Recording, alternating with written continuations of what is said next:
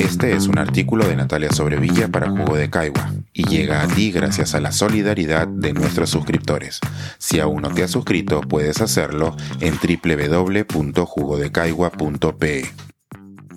Discurso aburrido, atractiva novela. Aproximación en fiestas patrias a dos ficciones nacionales.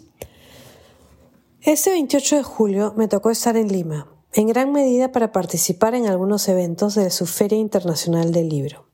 Las fiestas patrias son un evento central de la peruanidad y son una efemérides obligada para la reflexión para quienes pasamos el tiempo estudiando el camino que seguimos para convertirnos en una nación.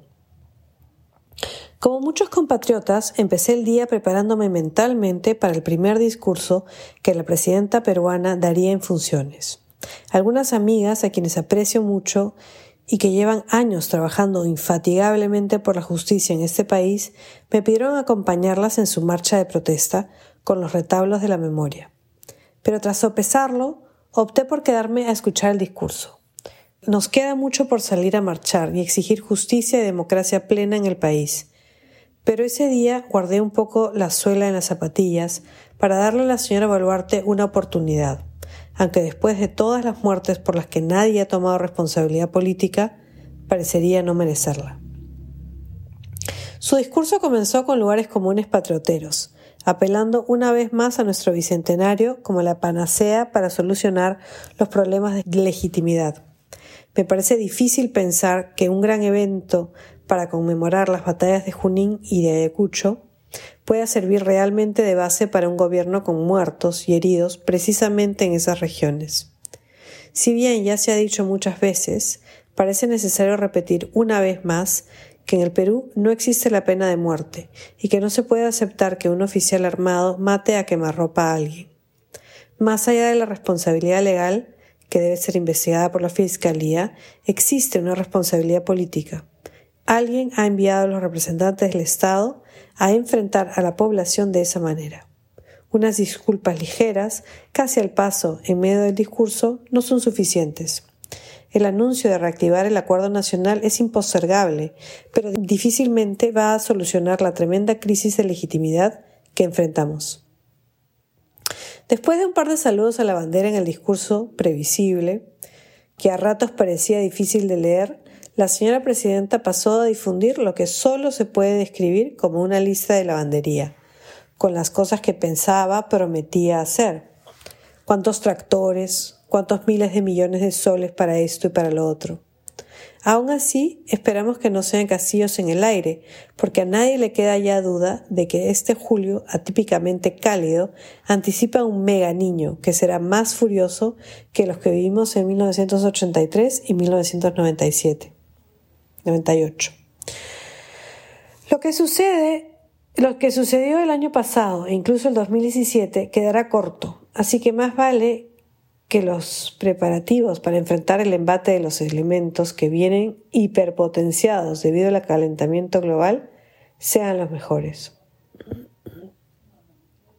Un discurso que no tiene alma y se extiende esperando elementos y deseos sin tomar en cuenta a quienes están sentados escuchándolo, se hace muy difícil de soportar. No es sorpresa que las cámaras de televisión hayan captado a un congresista que decidió ponerse a jugar con su teléfono para sobrevivir el aburrimiento.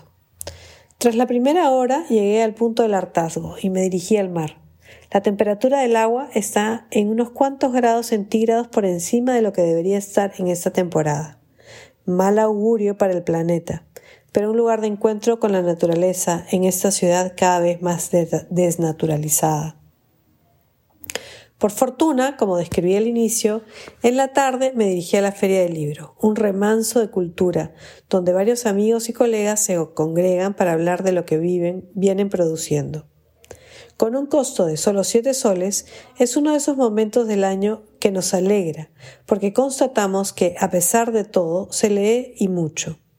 La feria estaba llena, los auditorios estaban a tope y los libros de fiesta. Asistí a la presentación del último libro de Rafael Dumet, El camarada Jorge y el dragón, y fue una delicia escuchar a los presentadores adelantarnos las maravillas que podremos esperar del primer tomo de la trilogía sobre Eudosio Rabines. El autor del espía del Inca es, sin duda, el mejor novelista de su generación, y su primera novela ha dejado en claro que en el Perú hay lectores que no buscan necesariamente lo fácil y son capaces de embarcarse con todo gusto en un tomo de 900 páginas. En su presentación, Dumet confesó que su motivación para escribir el libro y dedicarle tanto tiempo a la niñez y juventud de Shito fue leer sus memorias de una cajamarca bucólica y apacible a inicios del siglo XX y constatar que esa visión edulcorada del pasado que se escribe con lo que se escribe de la inestabilidad y violencia de ese tiempo. Dumet no quería que las palabras de Rabines quedaran como la única verdad. Un poco más tarde, como historiadora, le, le corroboré su desconfianza, porque obviamente el autor de unas memorias no cuenta la verdad, sino su verdad. Construye una ficción sobre sí mismo. Los historiadores somos por formación desconfiados y sabemos que los textos que leemos siempre tienen una intencionalidad. De ahí nuestra charla se movió al tema de la señora Boluarte. Dumet me describió su discurso como una pantomima, un esfuerzo por crear su propia realidad a través de la narrativa, y en efecto, algo había de eso. Algo semejante a lo de Rabines cuando creó su propio mito de iniciación. Ese 28 de julio, pues, ha venido con disonancia cognitiva.